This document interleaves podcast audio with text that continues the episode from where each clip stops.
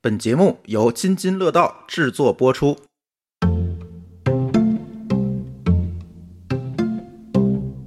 我们周围很多人觉得这个疼这件事情是可以忍的，很多年轻人，比如说老婆生孩子，丈夫都不认为你有必要打无痛针，大家就会觉得你生孩子不就就应应该疼疼。这个我们中国人确实有这个传统美德 啊，就是特别能忍疼。有老年人一忍就忍了十几年、啊二十几对年，一忍就忍了一辈子。疼痛它是一个专门的学科，很广泛，不舒服的感觉、不愉快的感觉都叫疼。基本上这边的牙啊都给差不多拔光啊了，还真是这样。然后还是疼，然后发现它这个不是一个牙疼的问题，它是一个三叉神经疼。可惜了一口 好牙，哭掉色的故事。对癌症患者来说，疼痛的治疗可能比治疗癌症本身更重要。感觉里面那个脑子是像一个核桃仁儿一样在里面是晃的，能晃出声儿的那种感觉。那难怪你做不出物理题来。通过这种形式，其实是更容易劝说家里的长辈重视这个疼痛的问题别。吃止疼药啊，嗯这个有副作用，这对基本都是长辈嘴里来的。就我们说什么不好使，只能医生来说，医生来说他们就信了。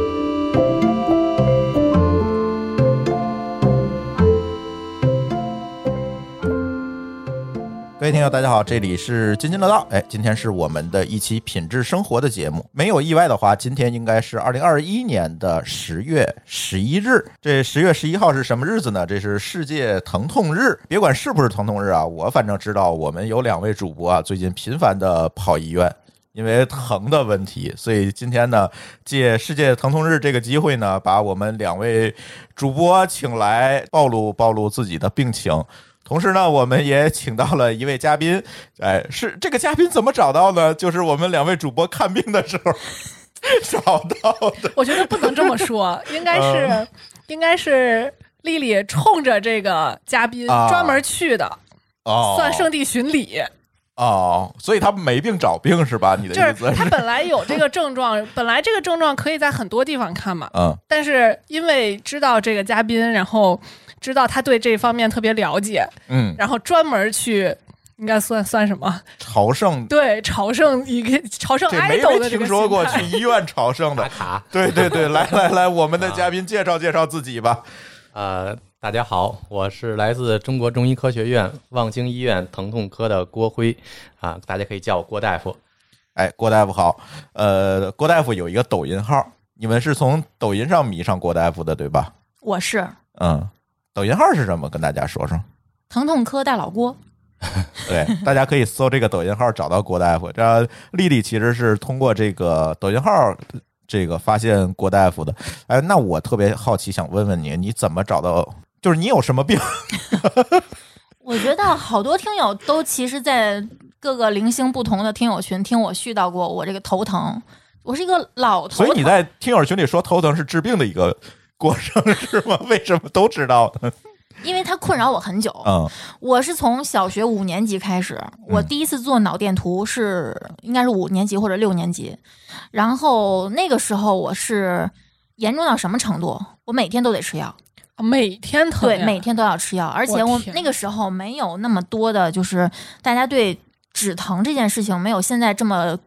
相对高级的认识，就吃那种大白药片儿，止啊疼药对，从啊，一去片儿痛片儿，对嗯，对去镇痛片，去疼片儿，去疼片儿，哦嗯，一个大白药双鱼片特别儿，牌儿的大啊，对，小的时候天是津双必鱼生牌儿的制。药。而且它上头还画着线，让你掰开吃。对，嗯两条鱼。嗯，然后那个时候从一片儿开始吃，吃到大学为止是发展到要吃三片儿才管用，啊我，天，嗯。然后一直到现在，这期间我是做过脑电图、脑 CT，呃反正都没有什么问题。后来，嗯、开始刷抖音吧，我就陆陆续续的，我估计他应该是知道我的喜好，他会推送给我一些医学号、呃科普号，然后就关注了郭大夫。但是我也没有想过，就是关注就是纯关注，没有想过去找他看病。后来有一天，我在我爸妈家，就突然疼到吃药已经超过了每日最大剂量都不管用，我当时有点害怕了，就真的很怕死。然后我就想要不找一个疼痛科去看一下，因为根据我之前的这个检查的经验，我觉得我没什么问题。那既没有然什没有什么问题，没没法药，嗯，没法治的话，那我只能止疼了，那嗯就止疼去吧。然后就不远千里，你看我这个死宅居然 从南城跑到了望京去治病。嗯，看病那天，我就守在门口，因为我不确定是不是他，因为那个幺对幺，四那偷个瞄挂号好上，几回，对挂号那个信息上他写的不是大佬。老郭是吧？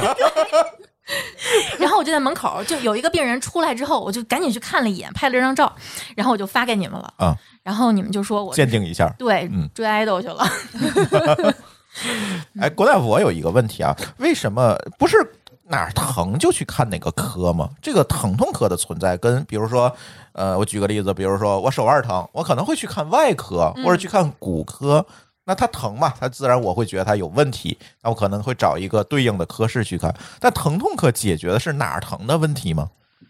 呃，其实这种观点，大家很多人都这么认为啊，是哪啊儿疼就应该去看哪哪儿儿有嘛问？题对嘛呀、啊，嗯啊，哪有问题就应该看哪科嘛。然后肚子疼，肚子疼啊，可能可能是我还一阑尾炎，我们就嗯去外科。是，然后我们摔了，然后骨头摔折了，去去骨骨科对，啊，牙疼我们去牙科，嗯眼睛不舒服啊去眼科，头疼去去神经科。嗯但其实啊，呃，以前我有一个病人啊，挺有意思的，他是怎么样？他是也是牙疼，牙疼嘛，他很自然就去牙科了嘛，口腔科。然后那个医生啊，发现正好有一个坏牙，那就给拔了。要过两天啊，还疼啊，又去医院了。拔错了，啊，医生呃发现他旁边这颗牙也有问题，啊又给拔哦了。过两天还疼，没牙了， 过来。啊然后就这样啊，他基本上这边的牙啊都给差不多拔光了，还真是这样，然后还是疼。后来的病人就来到那个我们疼痛科了啊，这一些原因来到我们疼痛科了，然后发现他这个不是一个牙疼的问题，它是一个三叉神经疼啊，是一个神经疼。哦，啊，表现呢就是一个牙疼，所以就可惜了一口好牙，全白拔白了浪费了，就这样。哎哎，呀，我都想起那内裤掉 内裤掉色的故事。对，所以这也是因为大家很多人他不了解疼痛科，不知道这个还有一个疼痛科啊，不知道疼痛科是做什么的，嗯所以我也是因为这些原因吧，就是在抖音上也好，在我们一些网络平台上也好，做一些科普，然后让大家呃能够知道疼痛科，知道疼痛科是做什么的，那都能帮助大家能解决什么问题啊，这是我做科普的一个初衷。所以疼痛科的目的是帮你找因为什么疼，是这样吗？嗯，疼痛吧，疼痛它，呃，怎么说？它那个分成急性疼痛和慢性疼痛嘛。那如果要是刚开始疼啊，一个急性疼痛，那它就是一个现象，可能是一个症状嗯。那如果要是疼的时间很长了，变成一个慢性疼痛，它就是一个疾病了。那如果疾病的话，我们就需要去治疗它了。那么疼痛科的话，可以说是呃，在解决疼痛症状的同时啊，也要去找到这个疼痛的原因啊，嗯不能是来了以后给他一个止疼片儿啊，他当时不疼了，但是却掩掩盖了病情，这样的话也是会不好。所以我们要标标本兼治，在治疗疼痛的同时啊，要找到病因去解决这个病症。哎，你发现没有？就是我们周围很多人觉得这个疼这件事情是可以忍的。而且可能觉得这是这是天经地义的。对，这是正常的。对，就是我疼比如就说忍着忍着就好了。嗯，比如说年纪大了，我就应该腰疼，或者就应该，比如说哪儿疼，就这啊种感觉，或者对头疼，没没办法治不了。很多年轻人，比如说老婆生孩子，丈夫都不认为你有必要打无痛无痛针，对吧？对无，痛分娩是有必要的，就大家就会觉得你生孩子不就就应应该疼吗？啊疼。嗯，嗯，就这种应该的思路特别多。这个我们中国人确实有这个传统美德啊，就是特别能忍疼。嗯特别能忍疼，然后这种小病啊一忍就过去了，或者觉着这种疼忍着忍就忍皮实了，啊可能就不不疼了。有的一忍就忍了，有的老年人一忍就忍了十几年、啊二十几对年，一忍就忍了一辈子。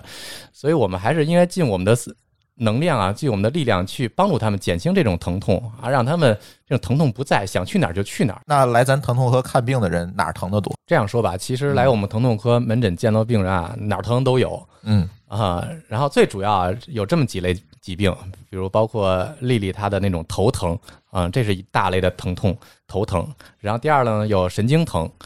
啊、就是这种，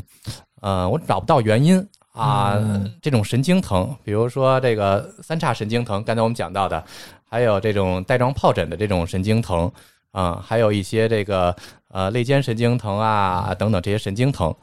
呃，除此之外呢，还有这种啊、软组织疼痛啊，比如说网球肘、肩周炎啊，那个脚跟儿疼啊，还有这种脊柱关节的疼痛啊，还有一大类是癌痛啊，还有包括女性的痛经啊，这种病人都比较多。丽丽，你是为什么说头疼想起来说我去看看疼痛科？就就我是因为像你刚才说的，是真的找不着原因了才想到疼痛科。就我决定去看疼痛科，挂了号之后，我发朋友圈，还有人说你这个为什么要去看疼痛科？我也难道不问应了该哎呀，看神内吗？对呀、嗯，你不应该天坛医院挂个号去吗？没有想过去天坛？如就果能挂上的好，没有嗯想过去挂神内，就是第一反应嗯就是、因为我很难受，我要解决的是这个难受，这个难受给我的生活造成了困扰，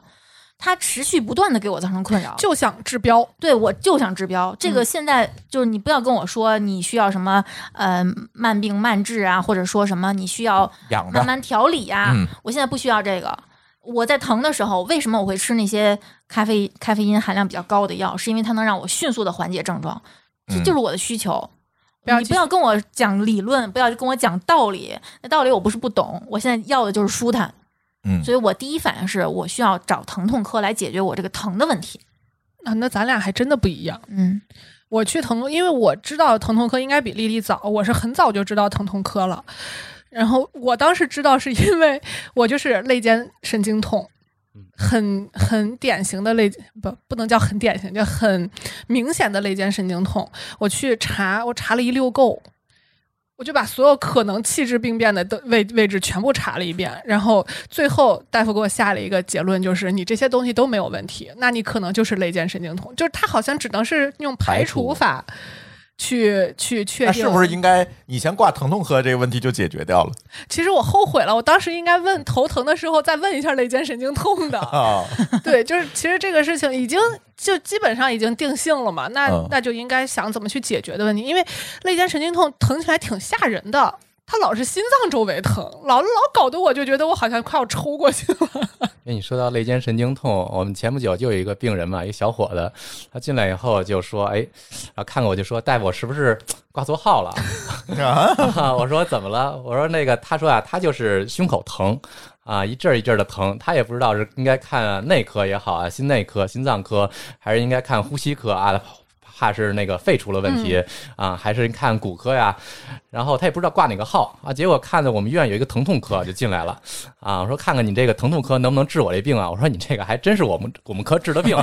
啊，因为很多人啊，他都是会出现胸口这种啊针扎似的，或者是那个滋儿滋儿这种啊一抽一抽这种疼，啊一下可能一两秒钟马上就过去了，然后觉得可能是岔气儿了啊，或者是觉得是不是这个心脏出了问题，很担心嘛，经常在左边啊心脏的位置，然后或者是啊担心是肺的问题啊，一深呼吸一喘气就疼啊，所以就是看了很多检查，做了也是做了相应的心电图啊，这个胸片儿 CT 啊，做了很多检查啊都没有查出来，有的医生就去说你这个可能是一个神经疼，你去看看疼痛科吧，啊，这样病人对就来到我们这儿了。 对我当时就是，我当时应该是在北医三院，我们还是校医院转出去的。 嗯，转出去之后，北医三院那个，应该我当时挂的是哪个？啊是心内好像，嗯还是差不多类似的吧。然后他就是跟我你也说以为是心脏的问对题，我怕的是心脏问题，因为那个但是你这岁数心梗也很啊对对，我不，我觉得这不可能啊，嗯不应该呀、但是当时是因为做实验做的特别疯狂，老熬夜，啊，我就害怕，我就觉得是不是因为这个问题，嗯然后检查了一溜够，哎呦，做的那个，我当时就是医保报销完都好多钱，那那次嗯做了所几乎所有的检查，该查的、能查的都查了。就能查的不能查的都查了，查完之后。大夫给我下了一结论，就是你这些都没问题啊，也挺好，就是你这些都没问题。那个，那要不就是神经痛，这个我们没办法，要不你去疼痛科看一看。嗯当时我我一听心脏没问题，我心里就踏实了，我就没有再把这事儿太当回事儿，因为也不是特别，就是不是那种特别疼你就选择忍着了，哎，我就选择忍着了。嗯而且它确实也不是那种特别频发的。当时就是因为老熬夜，就那一段时间集中做实验的时候老熬夜，我就害怕是心脏的问题。当时呃做完实验之后发现啊、也不是这个问题了，实验的那个密集的程度也过去了，就就放下了。嗯，哎，刚才我突然就听郭大夫说，哎，那个之前我们科来一小伙子，我就突然想起来我为什么会去挂疼痛科了。啊，我相信他在抖音上发的那些，就是跟头痛头痛相关的，什么，嗯、我当时是密集的看了一遍，比如 说丛集性的、颈源性的，还有什么，呃，偏头痛，还有哪种？紧张性的，嗯我全都挨个往自己身上套了一遍。嗯我觉得其实好像都能从我的这个病人的主主诉中能分析分析，我想找一个大夫帮我分析。对，我觉得这个是我去看疼痛科的动力，嗯，不是说我真的说呃只求治标不治本，嗯嗯，因为我觉得他的分析让我觉得这个病是有原因可以去倒一倒的，嗯嗯嗯不是表面上那么简单。嗯就是你心里边已经对自己的病情有一个大概的一个认识，对就是想让那个专业的医生来帮你分析一下，对我到底尤其是是属于哪种疼痛。对，没错，尤其是嗯我觉得我是一个医生会比较喜欢那种病人，因为我主诉医非生常的喜欢清这晰病。人吗？ 不是，这这千问郭大 夫。得问医生。你 这种病人还是比 较少， 先做足了功课再来看对病对的。对啊。呃这种病人多吗？尤其现在在年轻人里面多吗？哎，还真是，其实说少也不少啊尤其是年轻人，现在都是高知识分子嘛，我们啊来的都是一些啊，比、如尤其二三十岁啊，三十岁大学生、研究生，然后很多人都是我们看了看了百度啊、查了这个网上的很多东西，然后网上医生啊，网上咨询也比较多，然后来了看病的，他们一来就说啊，大夫，我这就是偏头痛。啊，大夫，全给自己我我这就是肋间神经定性痛了，是 对你看看，给我开点什么药吧啊！说嗯把药名甚至都跟我说出来了，呃，这个有的时候呃，他猜的还 挺对，但是有的时候还是呃，我得。觉得是不是会不会猜错的也有不少？对对对对，嗯因为这个就像刚才说的嘛，有的病人说啊、我头疼啊，我老是这个左边头疼，右边头疼，嗯我老是一侧头疼，那我就是这种偏头痛啊，是不是这样啊？其实并不是这样，我们对偏头痛的定义，它并不是说啊，你只要是一侧头疼，总是一侧头疼，它就是偏头哦，痛啊、不是啊，并不是这样。哦， 呵，你看，现场答疑解惑，所以这个也是不光是很多病人吧啊，医生也有这样的一个认识。 是啊，啊，一说我也是偏头痛，因为我门诊确实有不少这种偏头痛的患者，这样的病人也比较多。有的我们同事啊也来找我来看病，然后这个其实我们认为偏头痛啊，它可以是一侧头痛，也可以是甚至双侧头痛发作，它只要满足这种搏动性的、这种血管性的头痛啊，都可以认为是偏头痛。像这个我们丽丽说的，尤其是女孩儿特别常见，从十几岁啊刚开始那个青春期的时候就开始发作了，啊，尤其是跟这个例假相关。啊，每次来例假之前或者头两天都会出现这种头痛啊，觉着脑袋尤其是太阳穴周围像血管泵一样咚咚咚咚咯嘣儿的咯嘣儿跳的感觉啊，还是同时伴有恶心啊、想吐啊啊那种怕光、怕声音啊，就想睡觉啊，睡一觉就能好一些。啊，这种病人特别多啊。但是过了这个期间，可能两天一两天之后，这种头痛就缓解了。这种病人特别多啊。嗯然后我有时候跟病人说，这种头痛，病人问我能不能能不能治根儿啊，能不能完全好啊？我跟他说啊，等你岁数再大一点 儿，这种头痛的发作频率也就会越来越少了啊。当然，如果你要是发作确实很频繁的话，我们会有一些方法来帮助你啊，甚至说几年啊几年之内都不会再发作，这也是能嗯做到的。所以这也是我好奇的问题，你找到人家哪儿疼了，为什么疼了，怎么治这个疼呢？除了就是有明显的这种急性的症状呢之外，对吧？我手折了，那我们当然知道了。但是像这种慢性头疼，我们怎么去治它呢？对，这个也是我们疼痛跟呃疼痛科跟其他的一些科室不同的一些地方。那我们头痛可能最开始病人都去神经内科去看啊，腰疼可能去看骨科呀、看脊柱科啊什么的。但我们疼痛科就是有一些自己的特有的方法，跟其他科他们的治疗方法不同啊。我们一个核心技术，所以这样的话，我们用我们的方法可以治疗这样的病人。嗯啊，那我们可能病人去内科，我们主要以口服药物为主，或者我们去中医科啊，我们去扎针灸啊，吃中药。那我们疼痛科呢，我们的核心技术啊，主要是一个神经阻滞啊。简单点说，就是用一根很细的针，就像针灸啊，针灸针我们知道是很细，很是细吧啊很长，这样很嗯细的针，然后再扎到这个神经周围，然哦，后我们在神经周围呢打一点药啊、什么药？神经营养神经的药物、修复神经的药物，还有这种消炎镇痛的这种这种药物，然后这样可以共同作用营养、修复、消炎，这样可以达到这种镇痛的效果。有没有人说你们治标不治本？嗯，还是你把挺我多的疼解决了，我并没治好。嗯其实这个疼痛，呃，对于很多人来说，它是一个很常见，对吧？我我们 基本上嗯疼啊，对吧？很多病都会伴随着疼，是啊，啊、但是这个有的疼痛啊，我我说一个一个一个例子，这是我在呃年初的时候有一个病人，我们医院的一个呃心内科的一个老专家啊、他的一个家属是得了呃肿瘤啊，然后我去会诊嘛，然后发现已经是转移到骨头上了啊，骨转移，啊嗯那很疼疼的的很重，疼的很厉害，夜间疼的都睡不了觉。然后什么办法呢？岁数很大了啊，七八十岁了啊，我跟他说啊，咱们用点药吧，还是用点止疼药吧，吗啡嗯，啊，吗啡这个我们都知道，呃，它止疼效果很好。然后这个呃心内科的医生啊专家跟我说，我知道吗啡啊肯定有效啊，问我，然后跟问我说，如果要是我这个吗啡不吃的话，它疼不疼？我说会疼。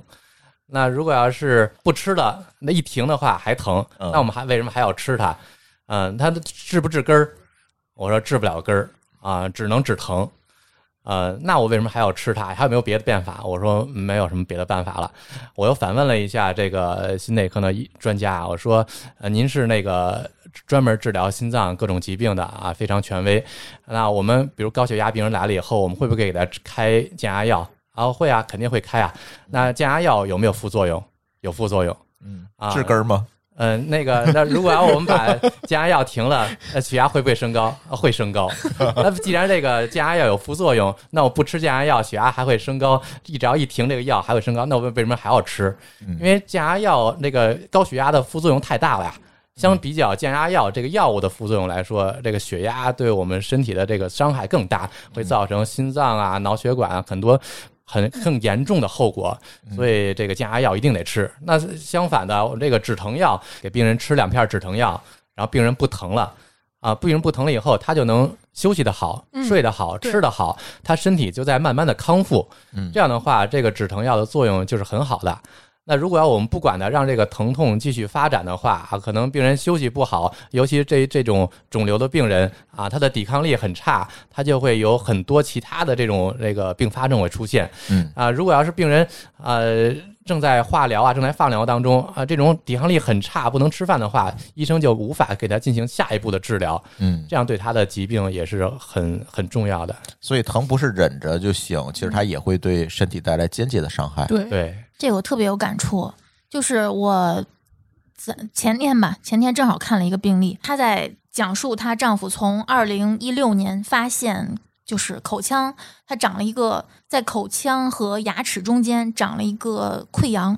这溃疡一看就不是特别好的，是那种菜花状的，嗯就怀疑自己怀疑是口腔癌，后来就去做这个病理，查出来是呃腺泡细胞腺腺泡细胞癌。这个癌其实是恶性程度不太高的，但问题就是它是低分化的。那一旦是低分化的，就是它预后都不一定很好。然后她就是做完手术之后，就去做了这个，去上海做了那个质子重离子的哦，这个治疗，去做做做的这个放疗，然后后来就又发现了甲状腺的这个微小乳头状癌。到从这个病发现之后，她的丈夫的身体就每况愈下，后来就经历了这个颅内的多发转移。那其实化疗药是不太容易通过这个血脑屏那个血脑血脑屏屏障障啊嗯对，血脑屏障的，所以没办法，就去呃，就用的是 PD one 嗯做的免疫治疗，然后又拖了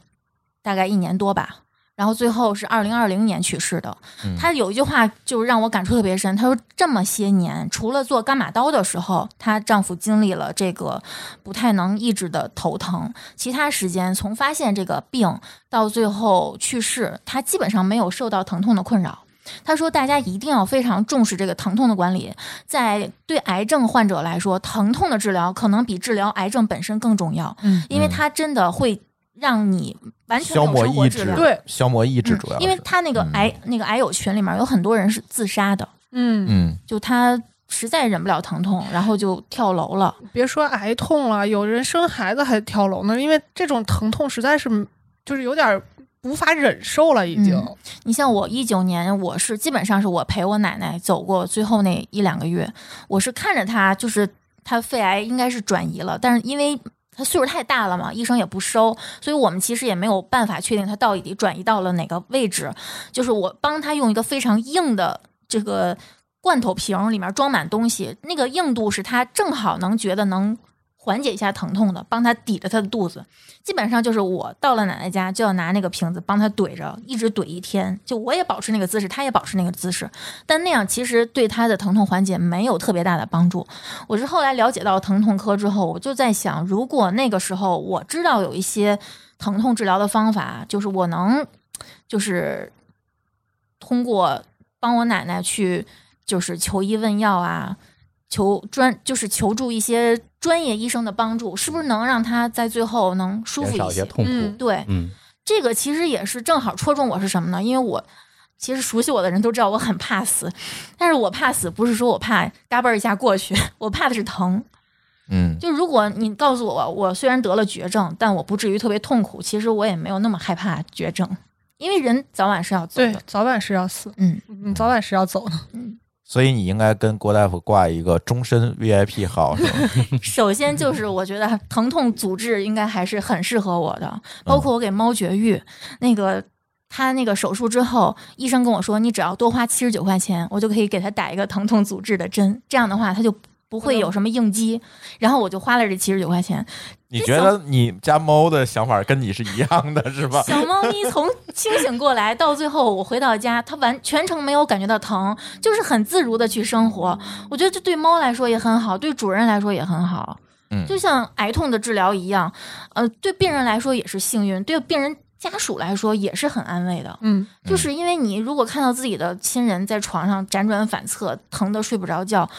你你也不会舒服，这是双重折磨。而且我觉得疼痛还有一个最严重，在我看来最严重的伤害是它对你的情绪管理就彻底崩溃了。对，然后你的情绪管理崩溃之后，你就会把这个负面的情绪传递给你周围所有的人，嗯，然后整个一家子情绪都崩溃。是，这样的话，就不是说生活质量了，就什么质量都没有了。但是现在的问题就是，很多人对这个止疼药这个东西，咱先不说这么疼的癌痛是吧？嗯就就呃，平常比如说有一点发烧、头痛嗯，啊，比如说偏头痛嗯等等这些问题，也有可能吃片儿止疼药就好了。像你这种，对吧？我觉得我嗯，累计吃的止疼药得有一孩子那么重。哎呀，我的天但呐是，但是很多人都被教育说少吃止疼药，嗯，有这副个东作西用。有副作用，嗯，是不是？郭大夫怎么看这个问题？是不是也有很多病人找你说，你别给我开止疼药啊，它它有副作用。病人是很多的。我说那个咱们吃点药吧，啊，止疼药不行，打死我也不能吃，哎是 吧宁愿打死。因为那个止疼药我们知道是药三分毒嘛，这个嗯大家都根深蒂固了。而且止疼药，我原止疼药有很多种嗯啊，我们我们说止疼药，呃屈疼片儿是止疼药啊，我们说布洛芬啊，这个。这个这些都是止疼药，看甚至吗啡这也是止疼药，嗯，但是相对来说，止疼药它到底治不治病嗯啊，有没有作用，对我们的治疗疾病有没有起到作用，这个还是要分开来讲的。止疼药我们简单说就是，呃，有单纯止疼的啊，这是阿片类药物的，比如说曲马多啊、吗啡，这就是纯止疼，嗯啊，还有一些消炎止疼的。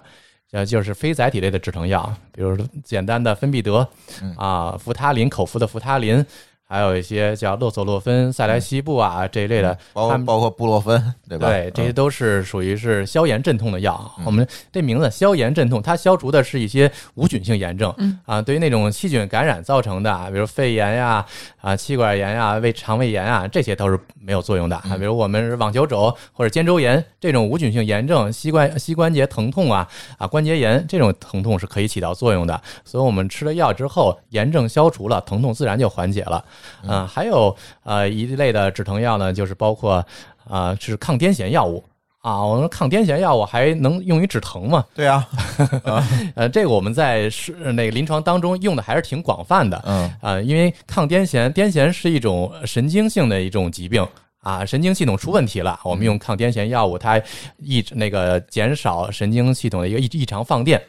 那我们比如神经痛啊，包括肋间神经痛啊，啊，包括三叉神经痛啊，这种神经痛它也是神经的一个异常放电。啊我们用这些抗癫痫药物可以保护细胞膜，然后减少它的一种放电，就可以起到了一个镇痛的嗯作用。啊，这也是一大类。然后还有啊包括一些激素类的药物我们知道激素就是一个大家一提激素更更了不得了，了不得谈了虎。色变，对吧？对对，呃，激素就会有很多的这呃个对根深蒂固的，它的这副作用呃很很大，它哎比止疼药的副作用还要太大， 嗯，对吧？这个出现骨质疏松啊、股骨头坏死啊，这种这个嗯糖尿病啊、高血压，确实是有。但是激素它也是一个双刃剑，我们给它用好了以后，它的激素的作用还是非常好的。嗯但我们用用很很少一点，我们怎么用？不是吃，不是输液，而是我们是注射。哦我们用局部注射激素，注射到特定的位置。是对吧你像我们哦吃啊，我们输液得吃多少才能到这个部位呢？是吧？我们胳膊肘疼啊，我们吃多少激素才能到这个位置，对吧？如果我们是注射的话，只用一点点的药量，然后精确的打到这个位置哦啊，很少的激素打到这个位置，所以它的副作用来说，我们完全可以忽略的。八九十年代那会儿说的封闭是不是就是激素？封闭它是一个比较老的一个说法啊，最早的封闭其实在是那个在二战时期卫国战争啊，呃苏联时期，然后他们在打封闭啊，他们怎么打呢？比如战士啊在战伤当中胳膊折了啊，或者是那个腿掉了，然后那个救护员啊就是在他受伤的部位位置啊疯狂的打利多卡因或者普鲁卡因，就打麻药。啊，哦，疯狂的打啊，玩命打，然后这样暂时的阻止这种疼痛的这种信信号向大脑传递，不知道疼了吗？跟现在的我们治疗是完全不一样了。我们现在治疗是我们把一些营养神经啊、修复神经药物，还有消炎药物啊，注射到神经的周围啊，并不是说哪儿疼打哪儿。啊，我们可能是这个胳膊疼，但我们注射的是在脖子周围、周嗯围，在颈椎上面、哦啊，我们找到这个病根儿去注射。比如说腿疼，可能是坐骨神经疼，是吧？对对对嗯，这就是解释了为什么不是说头疼医头，脚痛医脚。嗯就我觉得，其实现在的人就不是很爱去医院，就大家只重视救命医学，就认为我没有到什么心脑血管有什么，就我没躺那儿，对我就不不用去医院，我忍忍就过去了，或者说我自己找点药，自己买点药，买点非处方药，我就自己吃，可能就、嗯哎一管用，哎，你看我就是这问题。还有一种就是我看百度写一个什么，或者我看抖音科普一个什么，我看丁香医生科普一个什么东西，我就自己给自己诊断了。我觉得这是不可不就可是取的。大家是觉得，就是医学生、医生在上学期间 读的那一大摞子蓝皮儿书，都都是白读的吗？就你你百度一下，你就能赶上人家那个见识了，你就可能好多人都是这么想的。嗯，嗯，哎，有真病是人没跟有我说啊，他也是百度来的，嗯大夫，我这个是不是得了肿瘤了？啊、我我在百度上看，我我把那个病症往上面一写啊，底下的评论嗯就是你得可能得了什么肿瘤啊，得了胰腺癌，得了胃癌。呵 人，均绝嗯症，人群绝症。呃， 所以这个网上的可能啊、他也是通过你的一些简单的描述，并没有去查题啊，没有做一些是检查，所以比较简单，比较笼统一点啊。如果出现问题的话，我们呃可以先简单自己先。鉴别一下，嗯啊，我们用一点药可以没问题。刚才主持人也说了，我们可以备一点像前布洛芬，嗯啊这种那个常规的止疼药，我们可以吃一天、两天、三天。如果三天效果还不好的话，还是建议及时到医院去检查了。啊，或者是如果出现了很剧烈的疼痛，胸痛。啊，很剧烈的头痛啊，恶心吐、出大汗啊，这种或者是活动出现障碍的话，啊，以及还是打幺二零吧，还有说到啊，下肢这种啊很疼痛啊、肿胀啊啊这种血栓的可能也有存在。所以这种比较危急的病变啊，心脏的问题、血栓的问题，还有说脑梗的问题，这还是应该及时到医院就诊了。我有一个问题，你像心内科呀、妇科呀、儿科呀这种，都是在医学上上就医学生上学的时候他就已经分了的科。嗯。就是你这个疼痛科是学什么的？我我其实一直特别好奇这个个博士一直一般都是好奇这种问题是吧？因为我特别我特别纳闷儿，就是因为本来我们也就稍微有一点点对于对这个医学的了解，就是知道医学分分科是特别特别细的，尤其是到那种比如说我专项特别强的，它可能一个胸胸外科它就能分好多好多个细的那种学科，那这种疼痛科是是以学什么？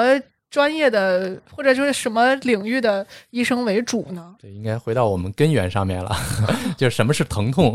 因为疼痛它是一个专门的学科。啊哦，它疼痛啊、我们上学的时候，因为我我自曝一下，我是呃本科是学的中医哦啊，啊，然后我研究生学的是西医的麻醉，哦然后我毕业之后呢，我做了做了八年的麻醉医生，哦之后呢，我去啊、去呃国内的一些医院，然后呃一些医院去进修的这个疼痛专业。然后回来那么话，我就专门做疼痛，所以我们现在很多疼痛科的医生啊，他其实是啊、麻醉科的医生去转行过来的，哦因为我们的治疗方式啊，其实有大同小异。哦，合麻理醉麻醉我们知道吧，就是在手术当中止让疼病人不疼，嗯啊，它可以达到这种不疼的目的，然后保证手术的安全。然后做完手术以后，病人醒了，但是疼痛呢，我们让病人长期不疼，嗯它它跟麻醉有点类似嗯，嗯，啊，合理， 很合还理，是不嗯是相通的麻翻， 是让它不 疼。对，呃，然后我们再说一下到底什么是疼痛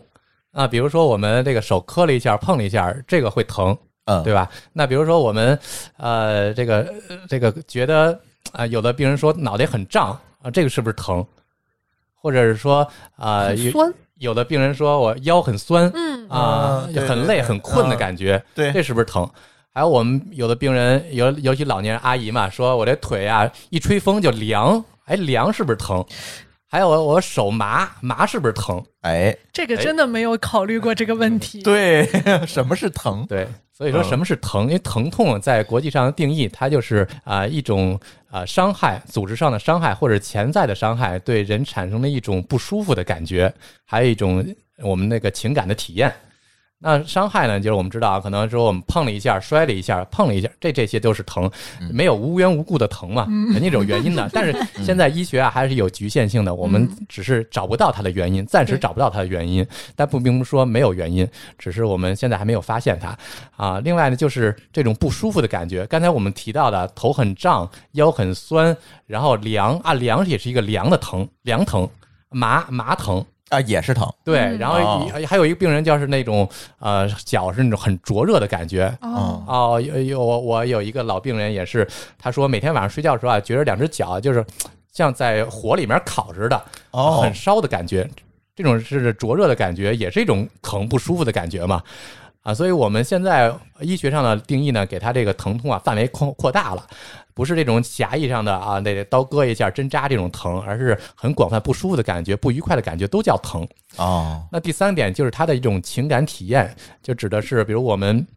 啊都是腰疼，那我今天我们出门啊捡了一百块钱，我腰疼，可能没那么疼了。哦 啊，今天出门摔了一跤，腰疼，疼得很厉害。对这种心理上的这种呃情感的方面，对于我们疼痛它的作用还是很大的，所以我们要结合这三方面，这样是一个疼痛的定义。所以你在你诊室里放着一百块钱，地上一般都哎 所以说先治一半儿。这个还真是在在一个呃一个新的一个研究嘛，是啊浙江大学医学院他们有一个研究人员啊发现，如果要给一个疼痛的病人让他做一个实验，去干嘛？去数钱啊，面前有一还真一摞的是钞这样嗯是票吧面前一摞的钞票啊，只要面额足够大啊，数量足够多，让他不停的去数 钱，数完能拿走确实吗可？以镇痛 啊。当然，这个如果要把这个钱换成同样的白纸，就没有这种镇痛的作用了。哦，啊，这种数钱的这种作用，还真是大家可以去试一试。所以关公刮骨疗毒的时候，应该前面搁上钱让他数着，不应该下棋，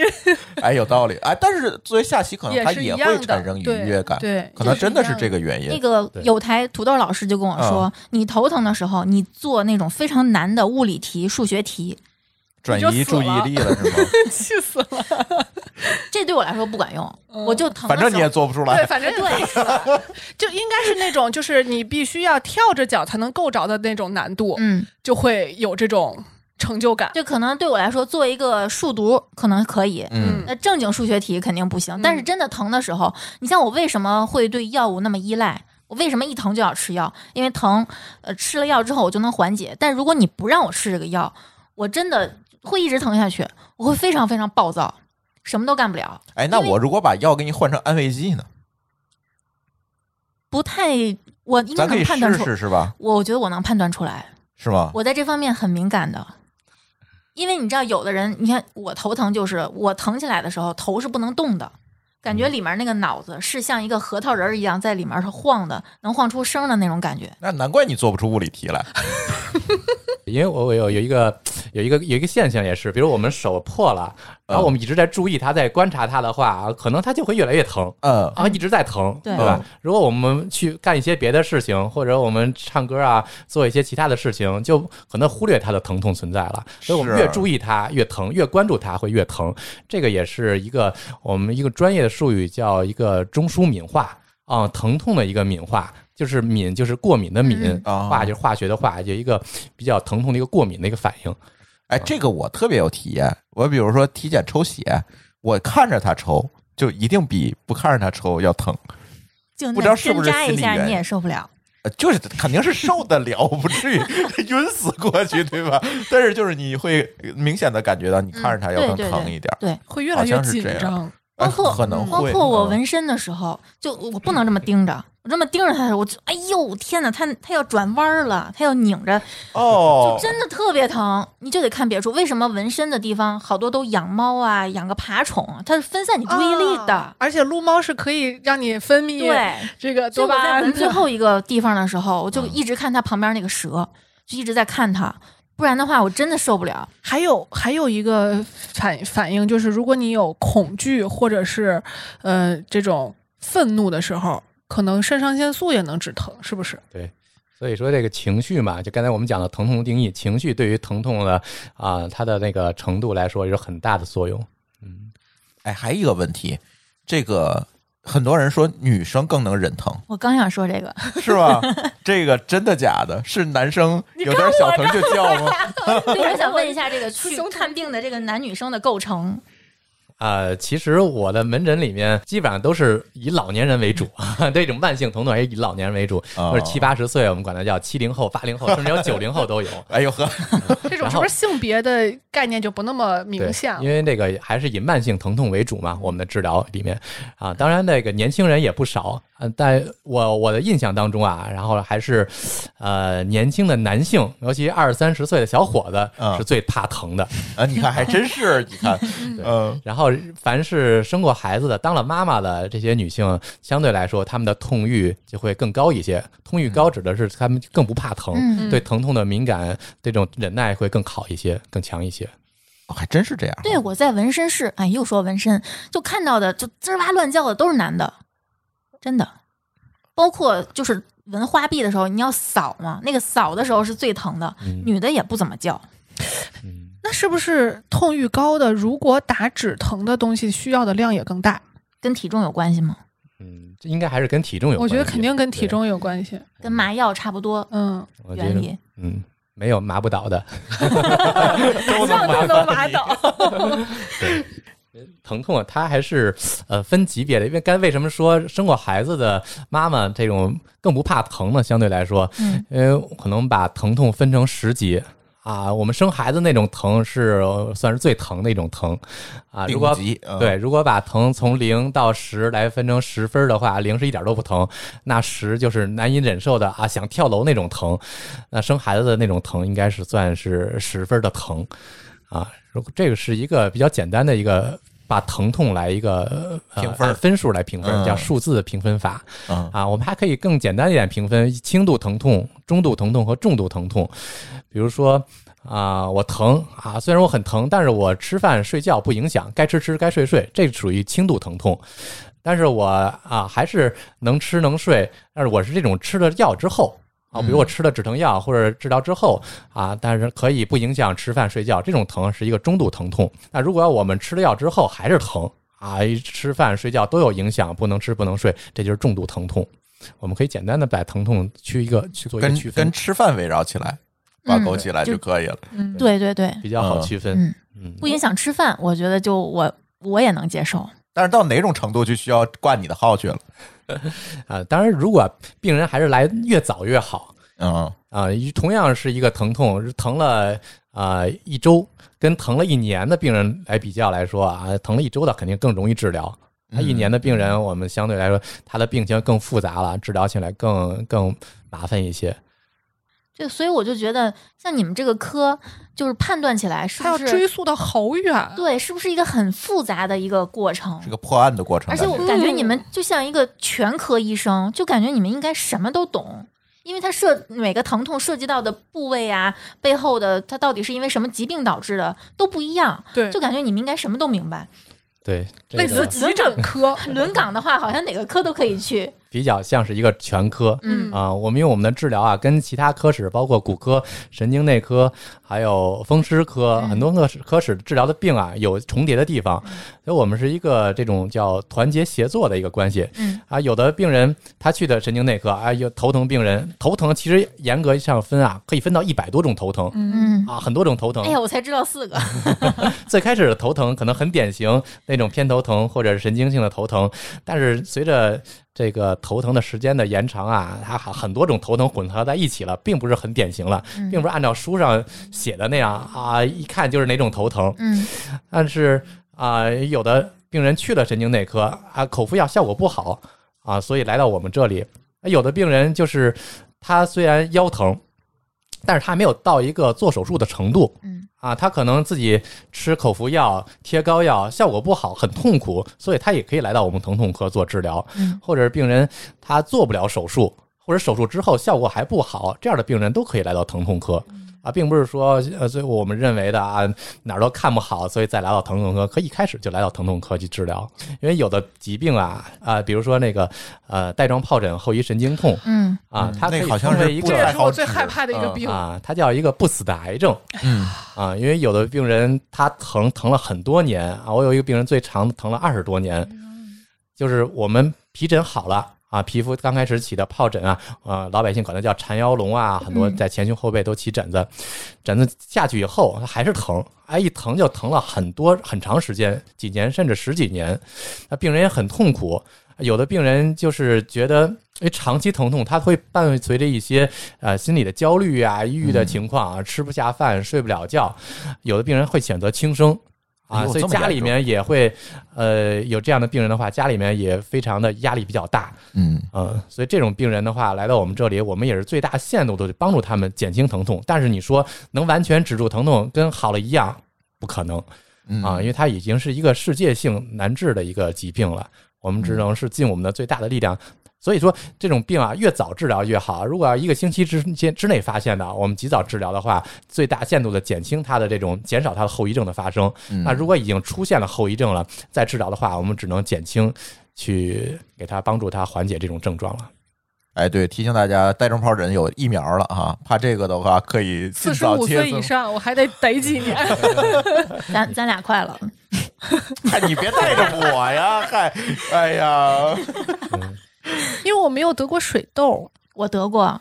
说是能有一定程度的预防作用。不是说得过水痘的更容易得带状疱疹吗？完了，两个信息啊不一样啊它是。这样，这个呃，带状疱疹跟水痘啊都是同一个病毒，叫水痘疱疹疫苗，啊，不，水痘叫水痘疱疹病毒嗯啊、因为我们小时候一般人都得过水痘，那有的人没得过，他并不是没得过，他是这种这种隐性的感染，就是没有起水痘，但其实身体里面已经传染了这种水痘的病毒，然后病毒、哦这病呃水痘好了，让病毒都潜伏在我们体内了啊，潜伏在我们的神经的周围、神经根，然后我们抵抗力差差了以后，比如劳累啊、熬夜啊，或者生病了以后，这个疱疹病毒呢就出来了，发出来了，它侵犯到皮肤就起水泡、起疹子，那侵犯到神经就会疼、去麻、去痒，所以你是携带者，有可能。有可能嗯，嗨，你们俩别猜 了，更焦虑了。 对，更焦虑了。嗯哎，聊点不焦虑的。那哎，我也我有一个问题特别好奇啊，有一个问题特别好奇，想问问郭大夫，这个大夫长得特别年轻是怎样一种体验？真的好年轻，对我们觉得有点真的有点 idol 的那个感嗯觉。对，奶奶的，嗨，你们俩 因为我们这是一个谈话类，看不到脸是吧？对，但是他可以去刷你的抖音。对他们去搜抖音，瞬间涨粉多少？呃，这我我其实也是，你想我工作了已经十几年了啊，然后我是二十五岁参加工作啊，已经工作十几年了，嗯，岁数已经不年轻了，对吧？对啊，对我已经猜出来多少岁了，你也可以快打疫苗去了啊。对。 然后，但是很多病人来到诊室里面啊，就说。哎，看得我确实很年轻，问我嗯你是不是实习的呀？啊，问我是不是刚毕业啊？，对，保养的是特别好，是有这么一种感觉。嗯，因为有的有的时候病人在门口还病人之间窃窃私语，就说：“哎，这个大夫怎么这么年轻啊对，偷治看病嘛，？”然后还有一次，我记得一个老大妈进来以后啊，看看我，还有看看周围，然后问我说：“哎，你换个你们大夫老师呢？” 哎，所所以啊，我在这个抖音号里面啊叫“疼痛科大佬锅”啊。哦我为什么叫大佬 锅非呢？得我觉强调一下大对是吧？和对对虽然老我，这外貌这改变不了了，这名字我叫着叫着，没准就老了。呃，好多人说这个找大夫应该找一个老大夫，经验丰富，经验丰富，那可能就会受到这样一个误解。 对，同样嗯的一个年轻医生跟一个白发苍苍的，一看就是一个老专家，那你嗯会选择谁？我觉得大家可能更多的选择这种老老大夫。我不是，我治病会看问诊会可能会选择老大夫，但是做手术一定会选择年轻大 夫，我怕他手抖。这是理性派，你是属 于那怎么想到做抖音号的呢？因为我最开始做抖音啊，也是从疫情那会儿开始的嗯，啊、去年的时候我做闲呗，啊，去、呃因为当时啊呃疫情比较严重，我们也在家等于是放羊了嗯，啊，我在家哎休，息你了们两不个月会。去那个支援疫情啊之类的嗯，也没有我，我当时报名了，报啊名去武汉，然后因为这个我们是等于是疼痛科不属于一个一线啊，哦然后就没有选上，嗯也比较遗憾。然后在家也不能闲着呀，啊我想想做点什么，然后就我因为我看抖音非常火，当时啊，然后也有一些医生啊在上面做科普，我也觉得受到启发。我觉得因为大家相对不了解疼痛科，嗯啊，或者疼痛科治什么病，很多人都不知道。啊然后我就是把我一些能看的病、能治的一些疾病啊，在疼痛科里面做一些科普，让大家都清楚。大家如果关注我的话，可能发现我疼痛那个我的抖音里面讲的都是。啊、一块儿一块儿的啊，比如腰疼，嗯啊，一个系对对对列专对辑对，对头疼一个系列啊，带状疱疹、骨质疏松一个系列，所以说啊、经常是我这会儿讲头疼的时候，很多头疼病人来找我看病，啊，我现在是在讲腰疼啊，经常就是腰疼病人来了，都一波一波的。嗯都是圣地巡礼的。哎，我觉得就是郭大夫抖音号好在什么地方呢？嗯就他一块儿一块儿的，他无效的信息非常少。干货嘛， 因为我关注了很多医生，就很多医生他是就是，比如说他问诊的时候，面前戳一个手机，就是比如说病人的主诉，一些呃，不管是呃理性的还是非理性的主诉，全录下来了对，全都录下来了。嗯包括有一些就是因为疫情期间，现在好多医生还是在就是远程问诊，哦，然后一些对话呀什么的，那些对于一个一些没有耐心的人来说，可能就刷过去了，因为他无效信息太多了。嗯但是这个郭大夫这个抖音的这个内容呢，就是因为它背景很统一，然后封面图也很统 一，我一眼就能知道我有什么问题，我应该看哪个视频。嗯嗯，所以我觉得这个就是对就是有求知欲的人来说，很很适合。对，就而且抖音这种内容形式也比较适合就是这种高密度的对对信息的传递，对对嗯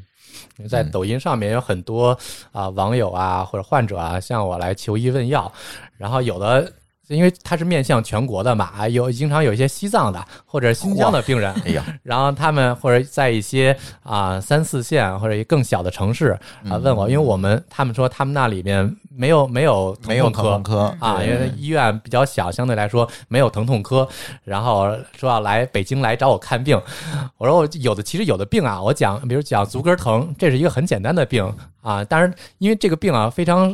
啊、非常小，但是很常见。我们哦我们老年人或者我们的父母啊，经常会有脚跟疼的这种病。呃，我在上面这条抖音有，我记得有两千多万人看过，然后点赞的就有上百万。所以这种嗯、也也有，确实也有专门从新疆来找我看足 跟疼的。我说你这个病啊，其实在当地就可以看了啊，因为我们的疼痛科的治疗方法其实是一样的，所有经过专业培训的疼痛科医生都可以这种治疗，你没必要去不远万里的来到北京来找我。嗯啊，有还有一个病人就说啊，我来北京就是来三个目的啊，爬长城、看故宫，然后来望京医院来找你来打卡来了。哎呀，真的是圣地巡礼。 所以其嗯实是不是还挺感动的，也觉得自己的科普有意义了。对，可以帮助到大家。对，对，因为现在网上有很多这种科普类的大 V，嗯，尤其医学类还蛮多的。嗯但是就像刚才丽子说的，也是参差不齐吧。大家出于自己可能也是工作太忙，不太好组织这些内容，可能也是因为比如说他的这个专业，像刚才我们闭麦的时候聊的这个急诊科的医生，可能他的知识范围就是集中在他那个。对吧？院前那一块儿，可能可能到了一些深入领域，他就聊不了特别多。其实也蛮多的，但是那天丽丽把大老郭的这个抖音号发给我之后，我发现，哎，确实是知识密度相当的高。嗯，我对推给好多人了，就是我是自从我而且去关键是疼的这个事儿，嗯，大家都对对每个人都有，嗯对你不不是这像儿别疼的，啊就是比那儿疼。对，比如他一心内科，我又不又没心梗，对吧？我可能也就看看就刷过去。但是像他的这个抖音，我基本每期可能都会看完。就随着大家年龄越来越大，嗯，又来了啊！嗯，而且大家还真的会很重视这个，就嗯还有就是，我们通过这种形式，其实是更容易劝说家里的长辈嗯去去重视这个疼痛的问题。对，长辈对这个事情可能有更多的误解，嗯别吃止疼药啊，这个有副作用，对这基本都是长辈嘴里来的。嗯，嗯就我们说什么不好使，只能医生来说，医生来说他们就信了。对，是这样的。是，现在在门诊，因为很多病它都是以疼痛为表现的，有的有的病啊，它这是一个急性疼痛，相对来好治。那如果到慢性疼痛，它就是一个疾病来说嗯就不好治了啊。这就是说，比如我打一个比方啊，我我啊有一个人，你在我旁边主持人，然后我拿针去扎你一下啊，你可能会疼疼几分钟，疼或者是啊疼一下。然后如果我天天扎你，习惯了，我啊崩我溃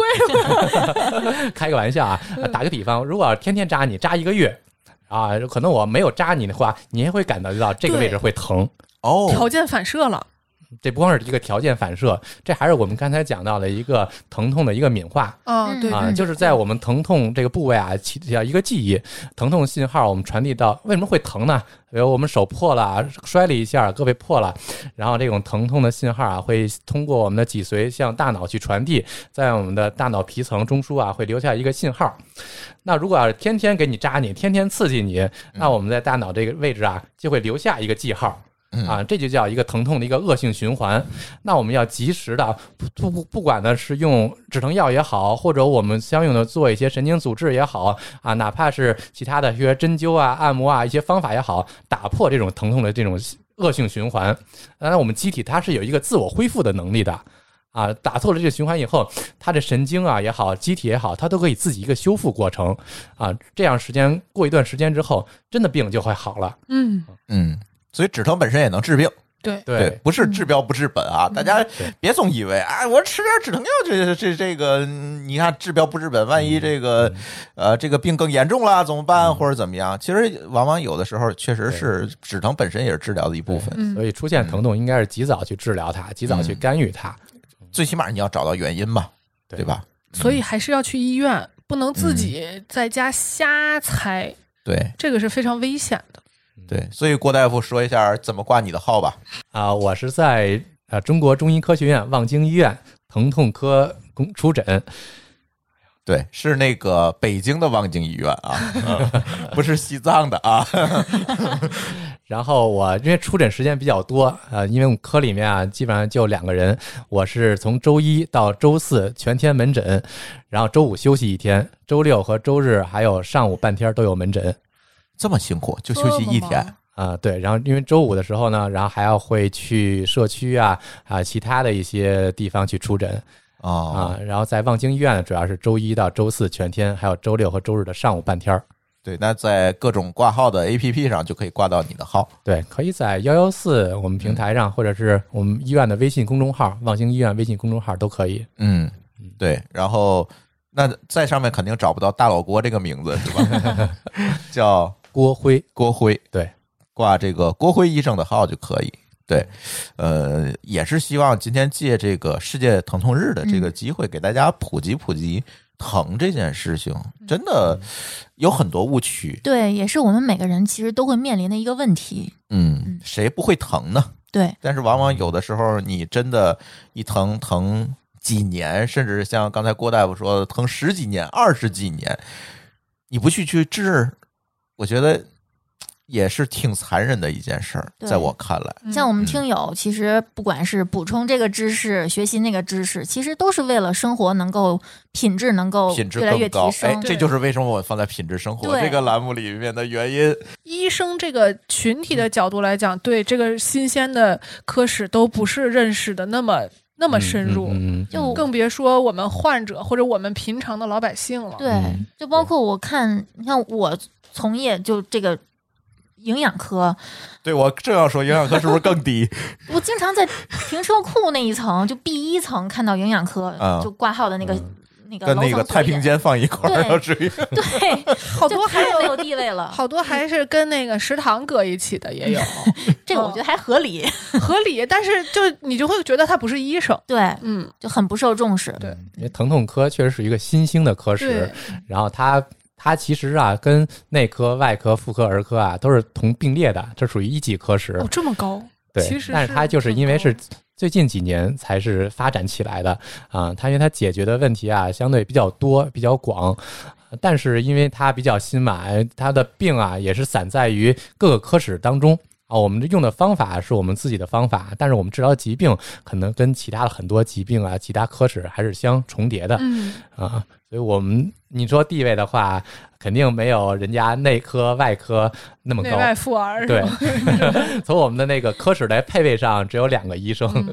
跟其他的科还是没有办法去比的，所以这也是疼痛科一个，呃，后面一个发展的一个方向，嗯、所以我还是需要去去普及，呃还是要科，普，嗯，对给大家普及这个疼痛管理的这个知识，其他的对，不要觉得这个疼忍一忍就过去了。嗯，对，所以抖音号还要继续拍，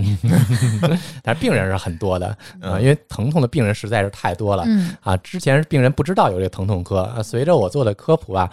可能在抖音之前，病人并不是很多嗯啊，随着抖音做起来以后。了解疼痛科的病人啊，越来越多啊！我们现在不光仅仅仅是覆盖在花家地周围， 望京的花家地周围啊，包括一些啊比较远的，像南城啊啊、，南城嗯的啊，，海淀 啊，包括一些这个丰台啊、密云、延庆啊、北京的周边地区也都会来。嗯，嗯，这种病人也是很多的。哎，行，那今天很感谢啊，占用了郭大夫一个多小时的时间，跟我们聊聊世界疼痛日这个话题。唯一当然，这的也是专业，唯一我们能够找到非常专业的人士，能够跟我们聊聊这这个事儿。因为往往我们在节目里跟大家聊都是很粗浅的这些嗯知识，因为我们也不是医生，对我们也没有办法给大家更多的建议。但是郭大夫来了，哎，就不一样了，是吧？可以给大家讲更多的事情。当然了，如果大家真的有这方面困扰的话，也可以去找郭大夫去挂个号。他们科的号好像还挺好挂的，是吧？不用排排队啥的，是吧？也很好挂，对，也不用买黄牛号啊， 对，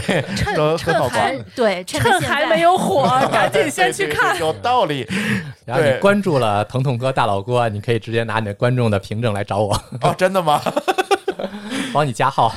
哎哎哎，这可以可以啊福利是吧？行，那今天特别感谢我们的郭大夫跟我们一起来录这期节目，感谢大家收听本次的品质生活的节目，我们下期节目再见，拜拜。拜拜。拜。拜拜。感谢您收听本期节目。本期播客节目由津津乐道制作播出。你也可以在我们的官网 dao 点 fm 找到我们的更多内容作品。如果您喜欢我们的节目，欢迎在微信、微博、朋友圈等社交媒体转发分享。您的分享对我们而言十分重要。如果您希望与我们互动，可以关注我们的微信公众号“津津乐道播客”，天津的津，欢乐的乐，道路的道。在关注后按提示操作，即可加入我们的听友社群。